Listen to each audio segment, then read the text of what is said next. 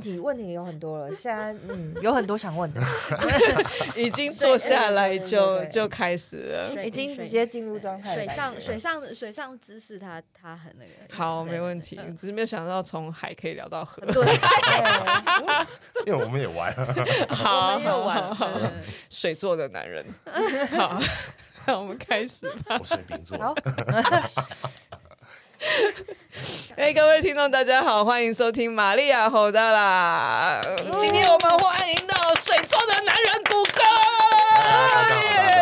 我现在都不用音效了，我们大家现场就可以出声。谷歌是呃，算冲浪，算我我可以讲的是 pioneer 嘛，就是领导者嘛，领导者品牌，欸、老也没有或老冲浪手，应该应该是算是老冲浪手，但是我们还不是第一代。啊，第一代是第一代是我的师傅了啊！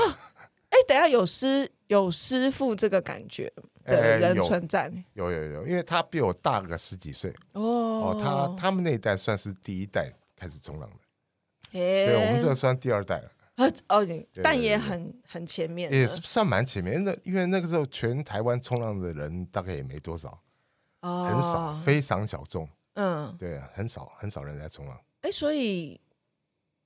你等于是他大你十几岁，那他现在还有在冲浪吗？哦，不冲了。啊，OK OK，我本来想说可以看得到，很真的很厉害。偶尔夏天他现在还会出来了。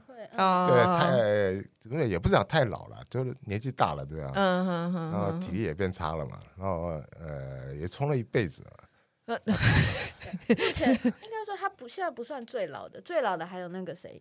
没有，那个恭喜他爸，对，他爸，那没有他，他也是他教出来，就我我是不是一起教？因为他爸是，就恭喜他爸是跟我们同一代的哦，OK，他比较晚来了啊，所以他他应该算是现在在台湾最老的一个，就是年纪年纪最大，还在偶尔还有下水现役上几岁？几岁？八十岁，八十岁，八十岁在海上这样。哇，对对对，超酷！我们八十岁也可以这样，对，因为我八十岁可以玩卡坡，我已经满足了。我那时候二二十多岁开始开始去冲浪，然后我的师傅呢是快四十四十岁左右，然后那个朋友他五十岁，哦，所以我们就一路一路越越老。那我现在六十了，嗯嗯。那我这师傅七十多了，那他八十多了。哇，我真的很想看看。好，然后刚刚有出声的是我的大溪地武老师耶，他是他也是今天来陪陪陪录吗？陪录，顺便当偶尔当一下补充。对对对。然后呃，今天的麻瓜是塔尼亚。好久不见，嗨！虽然你一直想要来录比较 对比较灵学、比较神秘学，但是。OK，都冲浪各种超麻瓜，对，完全是完全是新诶新手，基本上一点知识都没有，差不多了。我其实我也只下水过一次，对，所以我们两个都还蛮忙，所以也是蛮期待今天可以就是聊到什么特别的话。我们刚刚已经差点，我差点停不下来。对啊，我们刚刚有聊到说，嗯，就是其实我我我是个人是很怕海，哎，我倒觉得反而西边我没有那么怕。可是刚刚你有聊到说西边才是最危险，对，西边其实最危险，因为西边的暗流还有它的落差比较比较大，还有漩涡啊各方面，还有它水比较冷。哎、哦，哦，你夏天去对不对？到河里面去，一进去水是冰的。哦，对对对对，可是海水它是温的，因为就我们讲台湾了，嗯，啊，台湾的水温都在二十度以上。哎，二十度以上哎，二十度以上，对，海里的部分，对对对，寒流来真的很很强的寒流，对不对？嗯，那个水温大概十八十九度，那也还好啊，还好。那大家为什么要穿防寒衣？哦，可是风很冷哦，就是所以上半身很冷，下半身很温。趴在板子上的时候，它久了不动，你会开始失温嘛？因为我们人体温度三十七度，对不对？它如果是二十度，它就开始失温。哦，原来如此，对啊，所以其实因为我我很怕海，就是我我觉得海太深不可测了。然后小的时候可能就是家里也有亲人因为去海边钓鱼，然后后来就是被疯狗浪卷走，所以我我们其实就我对海的印象就是一直是一个太深不可测的一个感觉，所以我不敢去海边。我连小时候在游泳圈上面就是。脚踩到那个塑胶袋，我都会尖叫，水母。然后，然后我妈就在旁边，就是把它捞起来，就是塑胶袋。我就觉得，因为你下面什么都看不到啊，我就觉得海是很可怕的。对，真的就是像刚刚跟谷歌有聊到，我觉得真的是蛮好奇的一点，是因为提到我们有家人是因为呃钓鱼。站在那个岸边钓鱼，被疯狗浪卷走，嗯、走结果谷歌给我们新的一个不一样的知识是，对，原来钓鱼的风险相对于冲浪来讲是比较大的，大很多，每年很多很多，每年因为钓鱼死亡的人数非常多。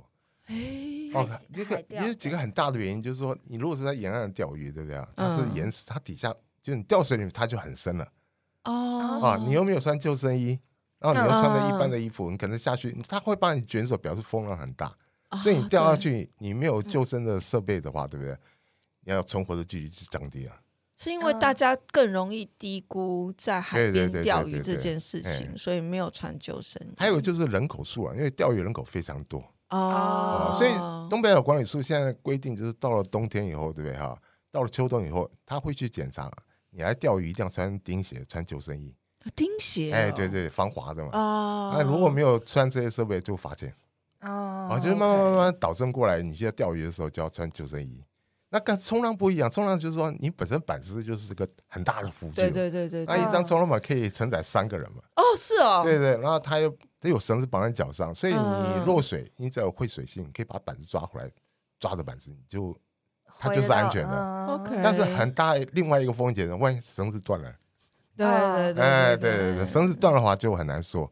但你绳子断的话，因为板子很轻，它马上会被冲到岸上去，你人就在水里面。所以冲浪的时候，千万不要一个人冲。哦。像去年就有两位浪友过去了，那就是脚绳，两个都是脚绳断了。哇。对。那脚绳脚绳可以有两条脚绳吗？呃，怎么绑一 一直讲绑一条是吧？没有，脚绳通常是不会断了，就是说你不要等它断了，快要断了再去换。嗯，你可能用一段时间，觉得它旧了，你就换掉。哦，可是像脚绳，就是在冲浪的环境之下，它是怎么断掉的？呃，被。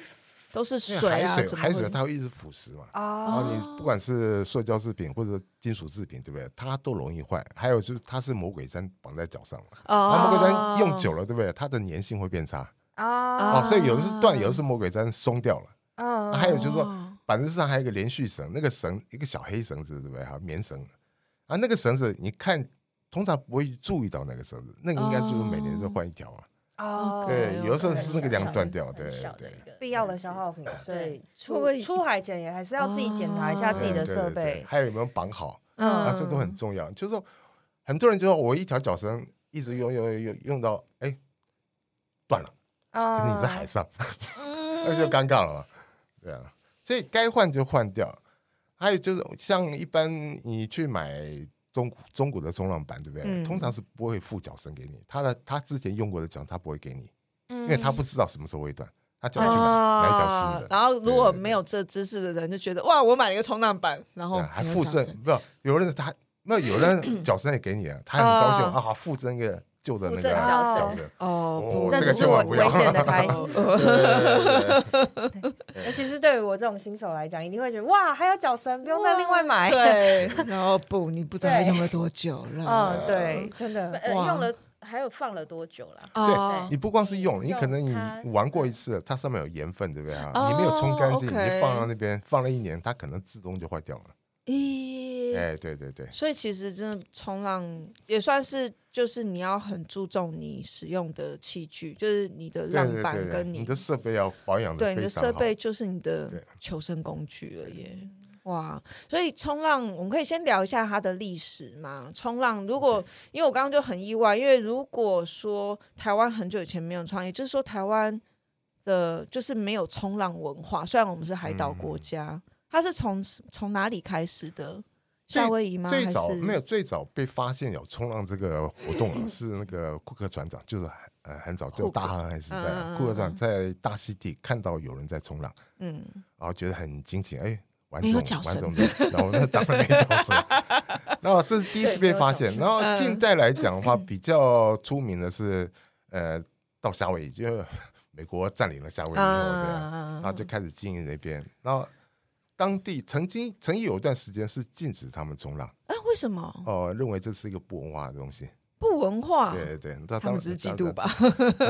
呃，以前的 那种文化文化侵略的关系。嗯嗯嗯、那后来就是有一个当地一个很有名的一个冲浪冲浪运动员，他代表美国去参加奥运、哦、游泳游泳游泳比赛。哦，游泳比赛。哦、然后他打他把划冲浪板的方式啊、哦，去参加自由式的比赛。所谓自由式，以前自由式的意思就是说你随便你怎么游都可以。嗯，对对对。然后他那个时候就用这种方式，然后得到奥运冠军。所以自由式真的就是那个姿势这样左右滑，真的是因为你原本趴在浪板上面。那那个叫做节式，后来就定义这个叫节式。这个叫自由式，自由式还是自由式，然后就定义成节式。那以以后比较就是呃蛙式。蝶式，还有捷式，啊，就是大家习惯性的俗称叫自由式。哦，然后他顺便就把冲浪运动推广到全世界，啊，加上好莱坞的拍的电影啊，呃，各种，后来还有卡通，对对，然后就介绍给全世界。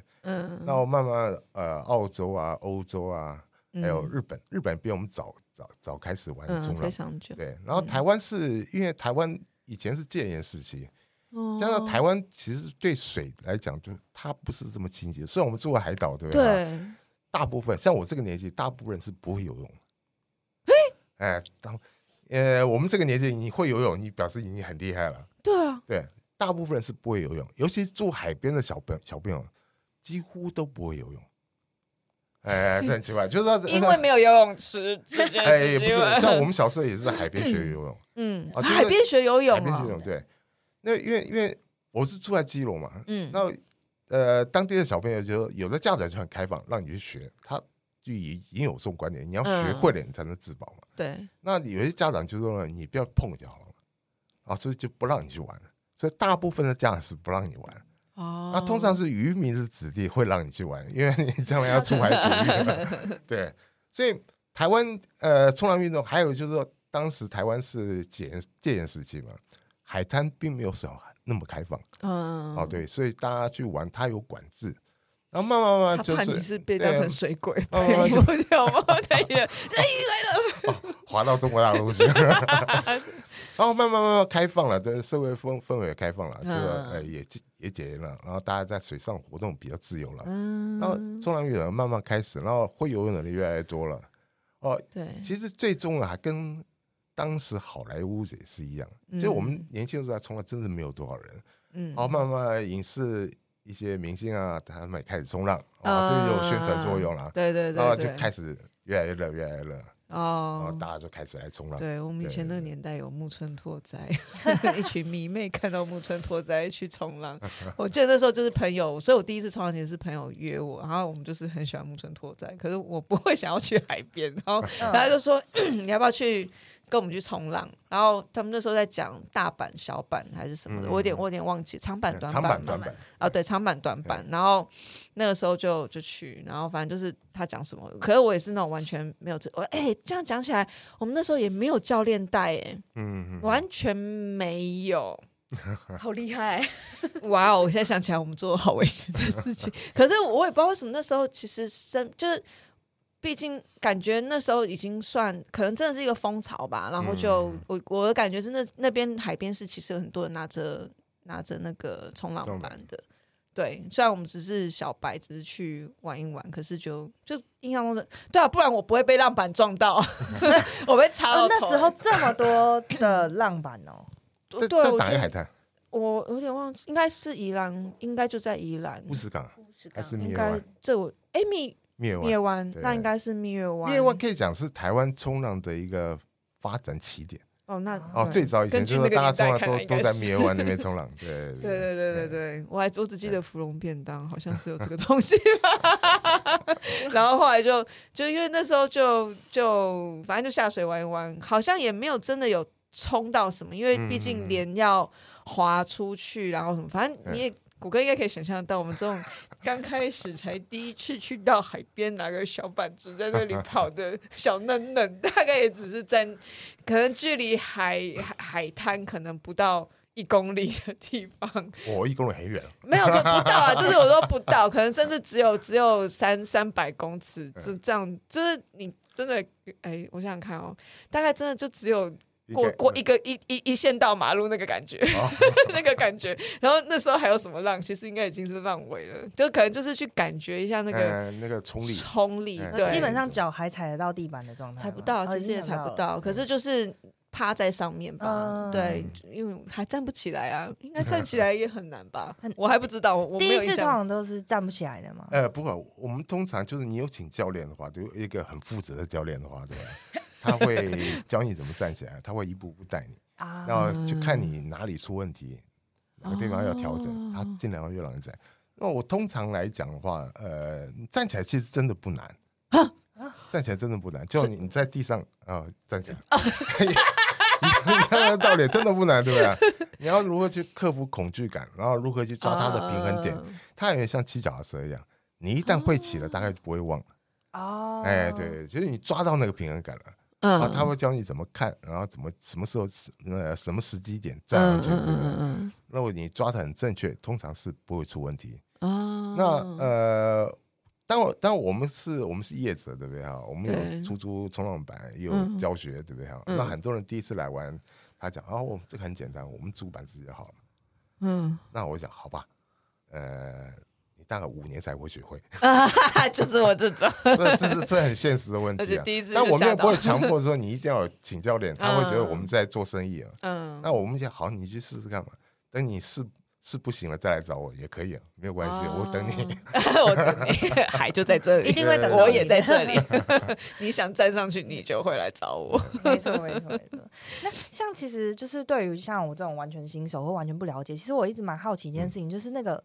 板子的长短是影响哦什么部分，或者是比如说像我们这种完全新手，那我们是应该要挑短的板子开始，还是长的？对，这一块其实是完全都这是这样子啊，长长板板子长短啊是这样，它有一个严格历史的。最早以前板子都很长，非常长，嗯嗯嗯，啊，慢慢慢慢进化进化，然后呃也跟材料有关系，以前是木头的嘛，嗯，然后后来有呃发泡。就是像保丽龙，嗯嗯嗯，保丽龙加上玻璃纤维，嗯，哦，它它一般术语叫做 PU 了，就是高密度的保丽龙，嗯，啊，密度比较高，它比较耐用，嗯，啊，加玻璃纤维包覆加树脂，嗯，啊，它就变轻量化，板子越做越短，越越短它越灵活，哦，啊，但是要要浮力够，木头话很长很大，但是它的浮力其实并不大，嗯，因为它重，因为它重，对，啊，慢慢慢慢就材料越好，材料越好，然后板子越做越。就是说会做的比较小，嗯，那我们还是有分长板跟短板，那长短比短板的浮力更大一点，哦，不是一点大蛮多的，嗯，哦，它比较容易追到浪，啊，浮力比较大，所以初学者一开始他会让你用长板去试，我们我们在 Costco 可以买到那种泡棉的，对不对哈？练习板，啊，那个软的嘛，也比较安全，会让你去试，然后试，那长板让。让你站起来会比较容易。如果一开始丢个短板给你的话，你大概可能就站不太可能站得起来。原来如 果你站起来，我们就白混了。挫折感会太重，挫折感会太重。那至于就说你一开始，你可能体这个叫做体验了，就是你开始在开始正式哦，决定我要冲浪了，我对这个很有兴趣，我要开始好好练习了。嗯啊，这是会面临一个抉择，就是说你要玩长板还是短板。好，假设你要玩短板的话，就一开始就玩短板；你要玩长板，一开始玩长板。哦，是哦，差差别在哪里？这是这个是兴趣的问题。就好，我们用用音乐来比比较的话，对不对？长板是雷鬼乐，短板是摇滚乐。哦啊，这它一个是比较哎缓和一点，比较优雅一点；它一个是哇，整个动得很快啊，啊，拍子很快。对，至于难度，其实没有差很多，没有差很多。那还要看浪况，很多人就说，嗯、当然以商家做的生意，我当然先希望你先玩先玩长板嘛。对，玩了一年会玩了，对，哎呀，你也可以进步一点了，再买个方宝，稍微半长不短的。哦、啊，还有还有中间，哎，你又进步了，对，再进阶变短板。嗯、可事实上不是，从我开始学冲浪的，受到的教育就是说，这是兴趣的问题。哦，哎，兴趣的问题，还有就是说，你个人体能上的问题。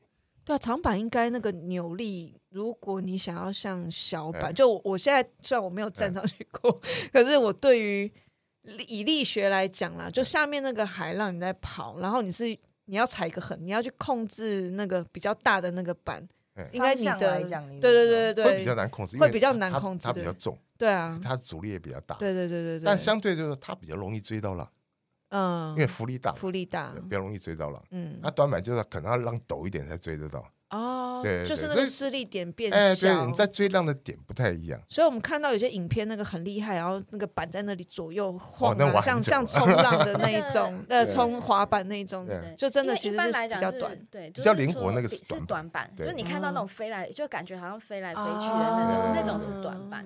然后那长板的话就会比较比较 smooth 哎，一比较点，就是优雅，哎，它我的走走到板头上啊。啊，对对对，还在那边还在那边转身，还是什么喜欢喜欢就是是每个人喜欢的东西不一样，嗯有的人他嗯满脑子就是长板，我要走板头啊，干什么的，就是很优雅还有太阳，夏天很舒服，对对对，对不对啊？还可以拿个自拍他他板已，经想了很多年了，对吧？你刚才说你玩短板，啊，何必你满 满脑子想这种长板，你就玩长板嘛。的，然后有人看到就哇，这怎么飞来飞去的，对啊？那你给他个长板，那不是让他很痛苦吗？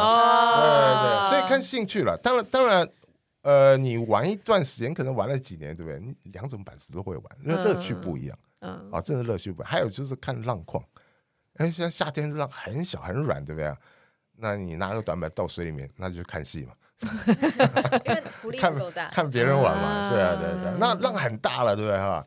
拿个长板，你可能出不去，哦，对。哦。因为浪，因为秋冬浪比较大的时候，对，你国外照还是看得到一些长板，对不对？对对对，哦，那玩很久了，那很厉害。哦 原来还可以这样分辨对对哦对。对，所以你们会很清楚海况喽，就是冲浪冲一段时间的人哎都是天气知识家，对你冲浪一段时间，你就变气象专家。会你会你会看看预报，你会判断天气图，啊算风速，判断天气图，对对对对，天气图，有有。所以看那个气象图，然后那个红红蓝蓝那个的就嗯，高压我觉得。低压，对，因为低压才有浪，哦，低压才会造浪。就是高不是我们现在寒流来了，对不对啊？寒流整个大陆冷高压下来了，对不对啊？嗯。封面就推开了嘛，嗯。它就是高压笼罩，冷高压笼罩，没有浪，哦，哎压力，因对为它压力很大，所以它会把浪压平。压平了嘛。哎对，就低压带，低压带它因为压力比较水小，开始所以它才晃动会开始嗯开始晃动嘛，对不对？嗯它它就会招浪。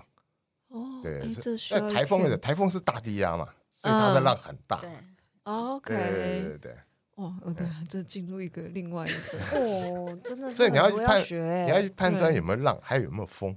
嗯，那对啊，风太大，对不对？整个海面整个乱掉，那也不能玩。哦，我一直以为大家喜欢冲那种台风天前后的浪，哎就是因为风很大呃。前后是可以浪大，对对对，是浪大，不是风大。呃，对啊，没就是浪可跟是风不会是带两种两种哦不同的哦的结构，对，对，哦，风风比浪跑得快。嗯，哦，风过来了，你吹大风，风走了，对不对啊？浪还没了，还没哦走哦哦哦，原来是这样，浪比较来是这样。慢一点，对，浪跑的速度比较慢一点，所以台风尾就台风已经走了，啊，它的浪还在，嗯，对，然后也不会那么大，嗯对水这的介质比较对对比较厚重，所以它的浪是比较缓慢才到。嗯。那因为空气的介质比较轻薄，所以它的风就会先到。先到嗯这样子。对，所以并不是一定风很大的时候浪就会很大并不是，不是不是的，风太大，哦那整个浪都吹乱了，根哦。本根本不能玩了，哦，还会不能哎，玩对，哦，整个乱掉。像呃，所以你要找地方，就是说看什么地形、什么地方，对不对？比较适合冲浪。它不见是浪最大，而是嗯，最好的地方，它有挡到挡到风，或挡到一些乱的浪，有没有山会挡到风啊，哎对所以它的它的状况会比较好。那为什么哦宜兰这边、头城这边很适合冲浪？就是说当东北季风来的时候，对不对啊？其实我们可能台北是风很大了，对不对？我们那里没有风，哦哎，但是浪有进来。哦，但浪有进来对来，对对对，然后所以才会几，就是这其实一年四季都算浪，比起来算浪比哎，较说上还不错这样子。它它不是最大的，但是它嗯是算是最稳定的。大家会喜欢冲很大的浪吗？呃，第一个你要有那个体力，啊，垫垫自己还有你要练习很久。大浪当然很好玩，很过瘾，对不对哈？第一个你要划得出去，哦，啊，就是你自你呃滑得够远吗？对滑到你要想到捷式大概会滑到半个小时以上，对，就是大浪的时候不断的他们会对不不断的滑，因为不断的滑，你的浪会把你打回来嘛，就是你滑了一公里，嗯然后可是嗯那个浪会把你打回三十公分或者不是嗯三十公嗯尺，应该三十公分还好，30公尺嗯，嗯。所以就真的是看滑不滑得出去。所以就呃，现在常教育大家就是说，你到海边玩的时候，对不对哈？你要注意离岸流，不要去离岸流玩，对不对哈？嗯离岸流会把你带出去，会被。冲出去？那你要冲浪，你就要找离岸流，啊，比较省力比较力比较省力划出去。所以你顶着浪头划出去，你要花很久，很辛苦。嗯你找离岸流找到了，对不对哈？嗯顺着离岸流出去就比较快。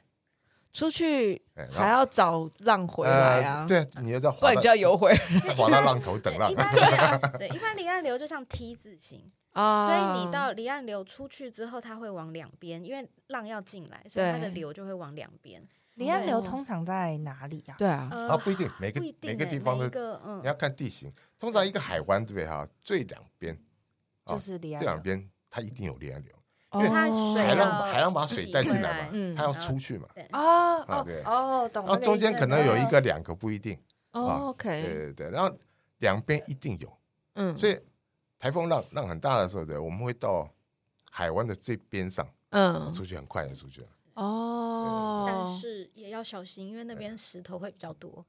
所以不是说有石头就有离岸流，还是？啊，不是不是，就是边上，就是是在这个海湾边上的边上，对。嗯，那国外那种有那种沙滩爆炸场，爆炸场的哦，沙滩，那那个那个那还是要那个就是要找，就还是要找，找就一定的一定有，一定有，一定有对对对，OK。我想说，那，离岸流通常水比较深，那一般我们哦习惯就我们不想一开始希望能多走一点，对不对？你挑比较浅的地方往外走，那通常浅的地方它就是浪头，哦啊，你可能走很快，走走的很轻松，对不对？但你走到一定的深度的时候，对不对？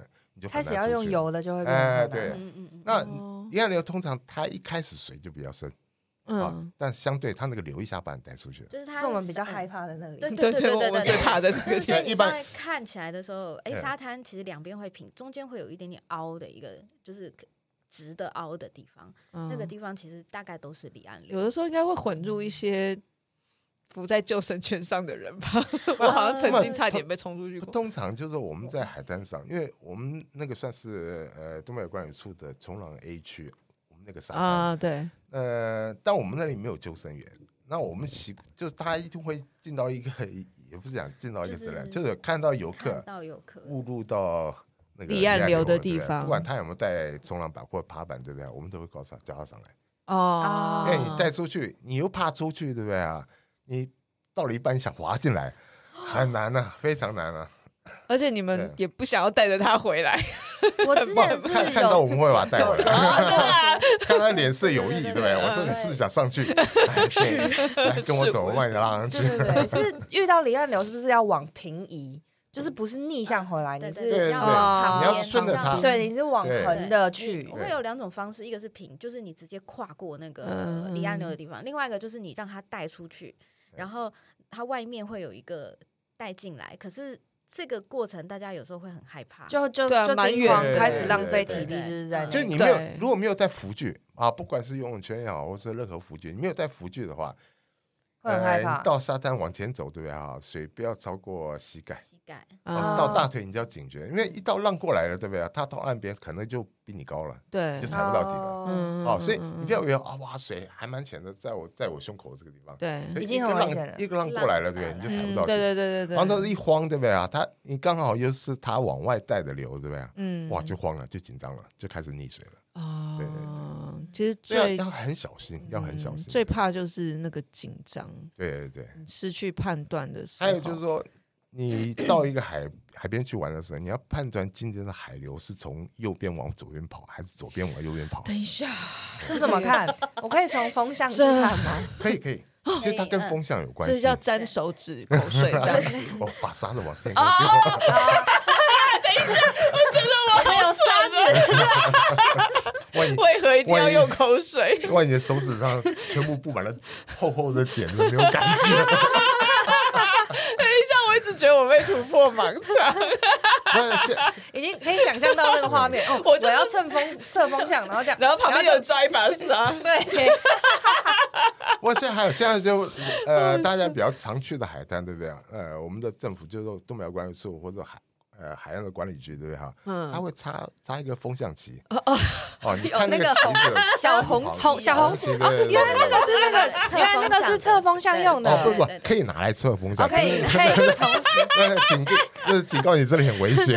我现在还在那个各种，就是在那个海滩，然后就看到我一个走过去，然后又有旗子，然后我在那边沾了口水，然后旁边又撒了一把沙，我在那边沾口水，沾口水。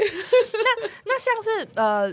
我判断风向的原因是因为我要在下风处比较安全，还是上风处还是上风处比较上风处比较安全？因为风它会带流，所以你到这个海湾去冲浪，对不对？嗯，那那个流是往呃往南带，嗯啊，你冲你如果结果你是从南边下下海滩下去了。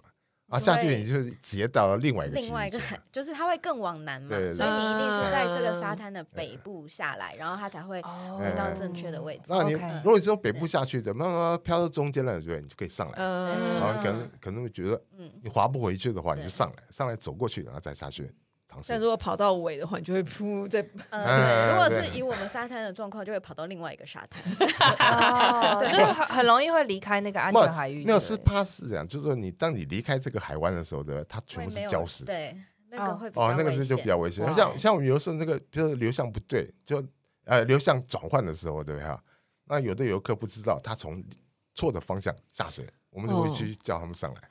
等一下，我觉得你们冲浪的人很忙哎，就是只要上海上就哦又来了又来了。哎，然后他们可能还会觉得你们这为什么要那么凶，或者你们干嘛干嘛？对，他会觉得你很啰嗦。对啊，对啊，说台风天刚过，然后那个就是民宿的客人。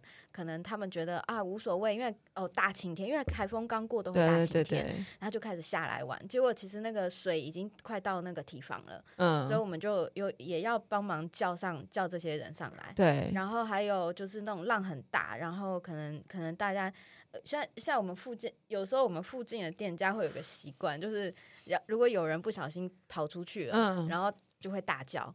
就是大叫所有的人，大叫所有的人，对对对对对对对对，因为这个真的很难拉回来了，但是你又一定要把它拉回来。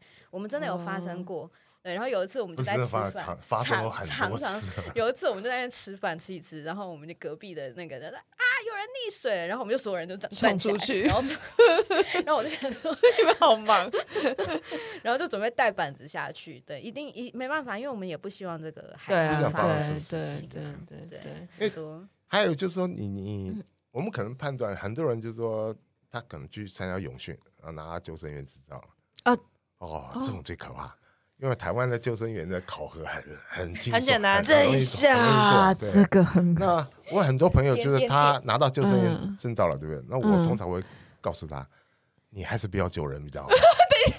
对，你还是不要救。为什么？为什么讲你？救他，你要自己能回得来。对对对对。那通常他们是拿鱼类浮标啊。我说你带一个鱼类鱼类浮标啊，到了好不容易游去到他那边了，对不对？是要给他吗？还是给你？你给他，那你怎么办？你怎么办？对，所以你要你要带两条鱼类浮标啊，可以去救人。哦，他们的知识是仅限于一般游泳，是不是在游泳池游泳池 OK？还有就是说鱼雷浮标，对不对哈？你给他，就是你们两个都包。包着鱼雷浮标的，当然流比较强、浪比较大的时候，对不对？你可能游不回来。对啊，速度太慢。嗯，那通常我们救人的话，会带着冲大的冲浪板下去救人，把人拉在板子上，一起划回来。对，这个比较安全，对你、对你、对他来讲都是比较安全的事情。当然，如果你带一个小夫去去救人，哇，本来是一个人危险，这次会变两个人，两个人都危险。哦，我们真的有看过啦，就是带那个游泳池的小浮板。就是那种小浮板，像小朋友那种，然后旁边还有两个啾啾在手手手膀上，就是小朋友他就放在那边，然后在游游游。那个在海上，小野，对对对对对，他就出去了。呃，等一下，不，他他出去，他出去了，对不对哈？那后来，呃，又有邻居叫我，那我就带了把他划出去。嗯，他他他蛮算蛮会游泳的。哦，OK。那我就跟他讲，我说，呃，这样有点危险，要不要上来？他说没有关系，没有关系。我说你觉得没关系，那我先上去了。那我发现我我开始上去，他也跟着一起上。是啊，有的人也是为了面子啊。讲到为了面子啊，这个就很可怕。当你有危险的时候，对啊，你要大声呼救，对啊不好意思。很多人碰到危险还在不好意思啊，没有呼救啊。对，为什么？真的是这样。我举个我举个例子啊，我我那时候还不算不算老，算中年吧，四十多岁。有一次在在蜜月湾，同一个海滩，哦，同一个点。嗯，哦，同样也是两一对情侣，嗯，啊，他们两个就是租了一张，租了一张爬板，比较短、比较小的那种爬板，两个人租一张，两个人租一张，那男生带女生出去玩，嗯，然后女生抓那个小爬板，对不对啊？哇，突然来一个浪，那个流把那个男生带走了。哦，你听我讲啊，结果那个女生一看不对，还冲上来就大声呼救，我们就看到了，就把他救上来了。那好，事隔了呃一两个礼拜，一两个礼拜，对。同样的情况又发生了，但是这个女生呢？等下同一对男女，不不不，另外另外一对，同样情况也是租了一张八板。OK，就那女生坐在地上哭，就我们就在奇怪她为什么坐在地上哭，我们就关心一下。她说她男朋友不见了，哭屁哭了，来不及了，最后就去打捞尸体了。哦，对对对，呼救呼救要要勇气，要有勇气，你喊救命那要有勇气啊。对对对，坐在地上哭，这有这个我不真的是这样子啊？就是还还有就是说，你当你发生溺水的时候，对不对啊？溺已经开始溺水了，对不对？你是没有办法呼救。你在电视上看，哇，救命啊，救命！那会游泳，嗯，他如果真的不太会游泳，水性不好啊，就掰了，根本就没有呼救。对对，没有时间，没有声音的朋友很重要。但我觉得水性好跟会游泳是两回事啊！对对对对，水哎，水性好跟会游泳，等一下，不一样，这两个语义不是一样的。你会不会自救？对，你会不会自救？所以我们我们在冲浪会游泳是会游泳，水性好是会自救，是会自救。对对，所以我们在冲浪课程有一有一呃有两堂课是就是说。来测试你的水性跟你自救的方式啊！哦，你一定要通过这个东西之后，对不对？我们才会告诉你，哎，你可以开始冲浪。如果没有办法通过这个东西啊，我们是建议你，呃，游泳学好，水性学好，而且是在海边学，不要在泳池学。对对对对对，应该是最最主要是你可以克服在海里的紧张感这件事。嗯，对，我觉得我我游得起来，但不代表我我在海边我不会紧张。对，我觉得我下水之后在海边下水我是紧张的。对，所以水性不好。通 通常你落海的地方，对不对？他不一定踩得到底。对啊，我觉得恐怖的是踩不。冲一半啊，就歪爆掉水里面去了，对，你可能踩不到底。你掉水里面，你要让你自己浮起来。对对对，他去抓脚绳，把板子拉回来，再爬上去，对不对？那后面可能又来一个，你又被打掉了，对不对？对，反复反复，对不对？你要能够自救。看很可怕哎，你一直被好像一直被人家用，就是一直被闷到水里，被闷到水里。所以我们就看，就是他来。呃，来了新学员对哈，我们看他对海浪的那种对抗性、恐惧感够不够？如果是恐惧海，人家脸都白了，人吓坏了，对不对？叫他上去了，不要玩了，真的不要玩了。对，那 叫他先带着一一一桶海水回家。这是一个 泼脸泼脸，这是一个业者必须要有的良心啊。嗯，像。我们讲自由潜水，对不对？我会从小，我们从小住海边嘛，每天海里面抓东西，对吧？那个就是现在所谓的自由潜水，对不对？啊，如果你直接带着一个蛙镜下去，对，蛙镜蛙鞋，对。如果你不会游泳，你可以做这些事情吗？当然是不行嘛。在全世界先进的国家，你不会游泳，他要让你自由潜水，不会。那冲浪也是啊，很多业者告诉哦，不会游泳没有关系，冲浪板就就是浮具。对，很常听到这个说法，这个非常严重的错误。嗯，哦。这两样运动，如果你不会游泳的话，对，千万不要去玩哦，太危险，太危险。所以不要只是觉得说我好像有个浮具，好像你就已经有一个救生圈，其实不是。你在海里，你能不能把浮具拉回来？哎，你的浮具会不会坏掉？这个是很大的问题嘛。嗯，对啊。我觉得其实应该台湾人要更注重，就是怎么讲那种海的知识跟。跟自救能力这一些，对对对对，就是而且是我我觉得应该从小就要有哎。可是我觉得是不是真的也是跟就是一样，回到亚洲人的观念，就是当我们面对未知的时候，我们更常做的事情是，那你就不要去碰。哦，对对对对，这这是一个比较保守的做法。其实我们讲我们讲呃，怎么讲？如果是海洋民族的话，这个他必须配备的呃本能对，本身应该配备的东西。对，可是我觉得台湾人好像没有这个配备。哇，现在好多了，以前更严重。哦，真的。对对对，我我我会觉得以前更严重。你看，像我们以前也是，就就像我们那时候去冲浪，是也没有所谓的，就是冲浪教练什么都，我们没有那知识啊，就只觉得说，哦，朋友说，哦，就去租个板。我们那时就是这种小白啊，就是我们就是拿着板，就短板就下下水，嗯，对啊，然后就被撞到，被人家浪板撞到，我就 我说我不先不要下去，他 说为什么会被撞到这样子？对，就现在可能真的算好一点，可是我还是觉得算还是以，就我觉得这应该是国民教育啦，哎，应该是国民教育，对对对，我觉得这应该要变成国民教育，因为不是等到你，对啊，这这是很大的问题，不是等到你去到海边，然后才觉得说。哎，然后可能都听到有人出事，因为我觉得在我那年，在我这个年代来讲，已经是可能我们多多少少偶尔会听到一些新闻或什么，然后也会稍微他们会分。就我记得离岸流已经是好几年前才开始有个什么新闻也有讲到。可是你想，在没有一个人出事之前，是可能更大多数人都不知道，而且一段时间一段时间大家一定会遗忘。对啊，对啊，我觉得这是一个比较恐怖的一件事情，它应该被纳入我们的国民教育里面。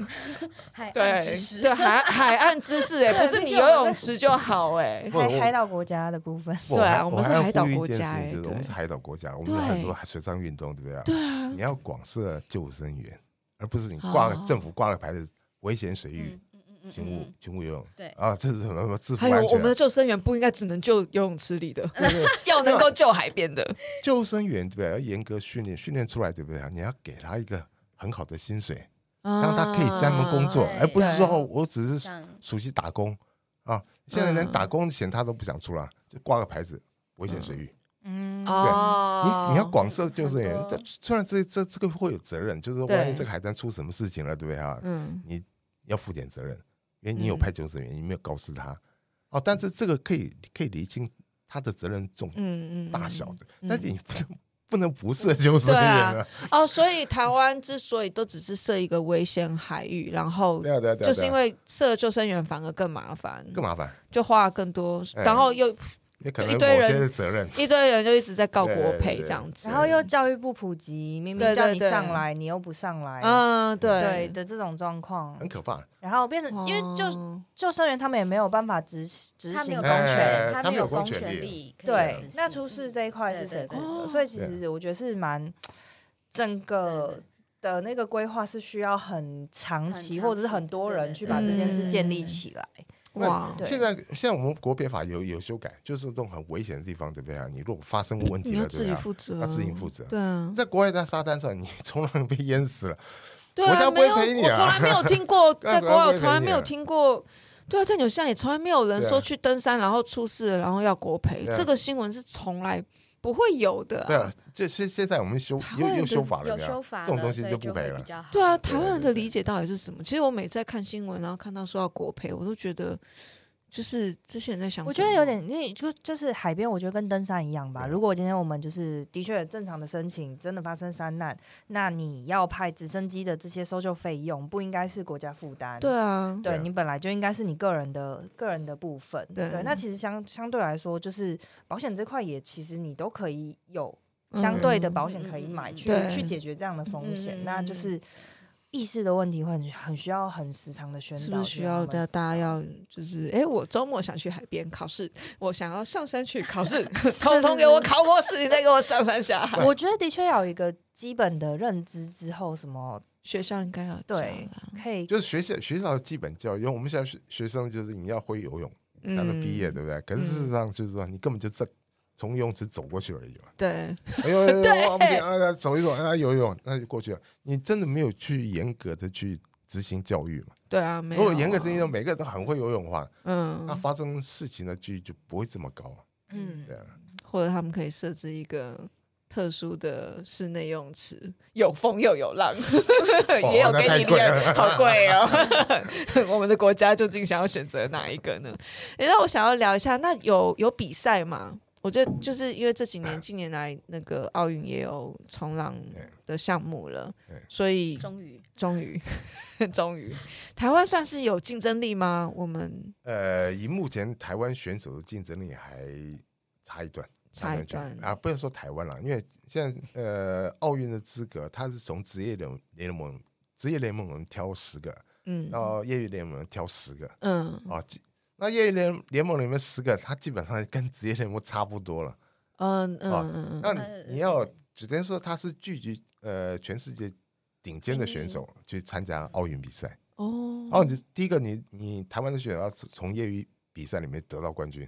我得到很好的名次，或者是你直接加入职业队。嗯，但是这这会牵扯到两个问题啊。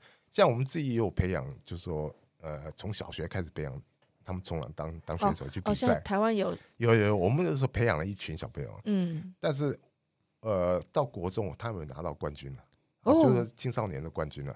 哦，还有就是说，他们还参加成年成年组也拿到冠军了，对吧？那到了国三，我讲把他们全部叫到房间，我就很坦白告诉他。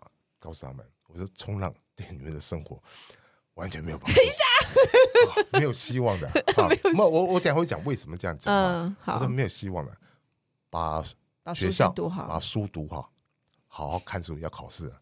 哦，那我就开始限制他们冲浪的时间，就还不错。这这几个孩子，呃，现在应该今年考大学了，应该都，可以考到公立大学，嗯、都不错。嗯，不断叫他看书啊。做功课，嗯，那为什么是讲？因为台湾没有赞助商，哦，哎，台湾没有赞，所谓赞助商对不对？我可能对，就是因为台湾这个这个很悲哀一件事情，就是说台湾人的消费习惯了很崇洋，啊啊，全世界冲浪板对不对？防寒，因为防寒衣，防寒衣本来是八十台湾做的，台湾的工厂代工的，嗯，那。全世界冲浪板不是台湾做，要么就是大陆做的。嗯嗯。啊，那大陆很多是根本就是台商去做，从台湾搬过去的。技术都是从台湾出去的。但是呢，嗯、但是呢，台湾人买板子啊，买方案一定要买这些知名品牌。哦、那可是呢，国外这些好的选手都是这些品牌赞助的。哦。所以我们台湾没有品牌，没有品牌哪来的赞助商？对，一定有品牌，你才有才有赞助嘛。嗯，那台湾所谓赞助，就是我可能送你一张板子，就我我变你的赞助商。你拿了一张板子，你怎么生活啊？